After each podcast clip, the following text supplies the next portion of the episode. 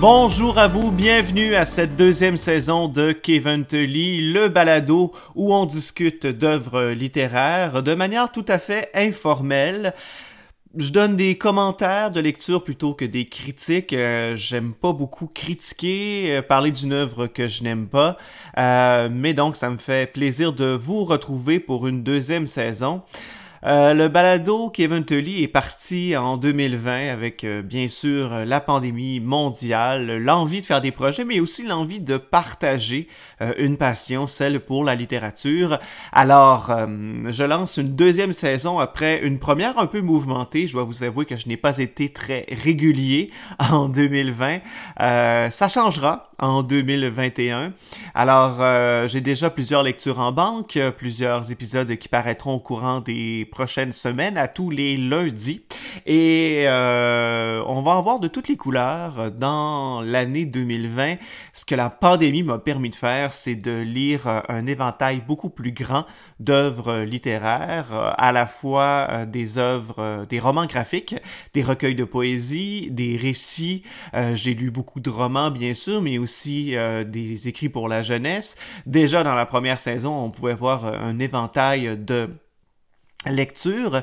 Et aussi, je vais en profiter, tiens, pour euh, faire la promotion d'une initiative qui est arrivée en 2020 avec euh, certains amis, collègues euh, du journal Le Quotidien. c'est à leur titre personnel, c'est pas nécessairement avec le journal, mais des collègues du Saguenay-Lac-Saint-Jean, Julien Renaud, Émilie Morin, qui ont lancé une plateforme qui s'appelle Espace littéraire. C'est principalement sur Facebook et sur Instagram, alors googlez ça. Euh, faites une barre, euh, faites une recherche dans la barre de recherche, pardon.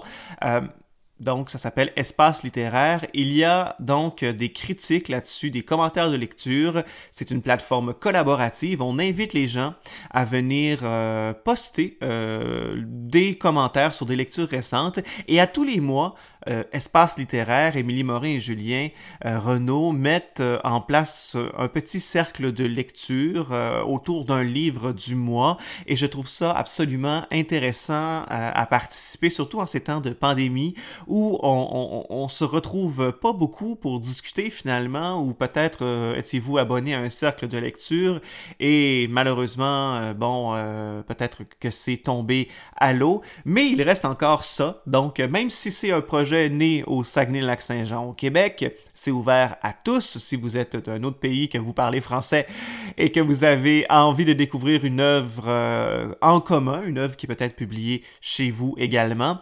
Alors, euh, je fais une promotion pour le mois de février. Le livre du mois de février, c'est l'autre moitié euh, de soi de Britt Bennett qui est publié chez Flammarion Québec.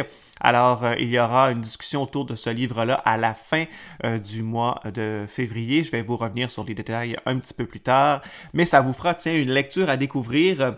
Euh, et ben, pour ma part, je partagerai tout au long des prochaines semaines des lectures qui m'ont marqué, qui m'ont qui m'ont attiré, et je vais essayer de les décortiquer ces lectures-là. Comment elles m'ont touché, comment elles m'ont marqué, est-ce qu'elles ont, euh, est-ce que les personnages ont été euh, d'une grande, euh, d'une grande beauté pour moi, je sais pas. Donc, on va ensemble discuter de tout ça.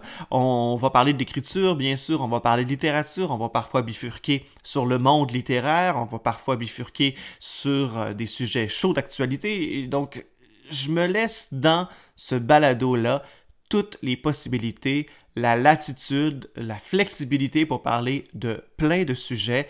Alors, je vous invite à cette saison 2 qui commencera dès la semaine prochaine avec euh, le livre Méduse de Martine Desjardins publié chez Alto. J'ai très hâte de vous en parler parce que ça a été un méchant coup de cœur pour moi euh, des dernières semaines, voire de la dernière année. Alors, on se dit à bientôt et puis là-dessus, je vous souhaite une très belle semaine. Bye bye.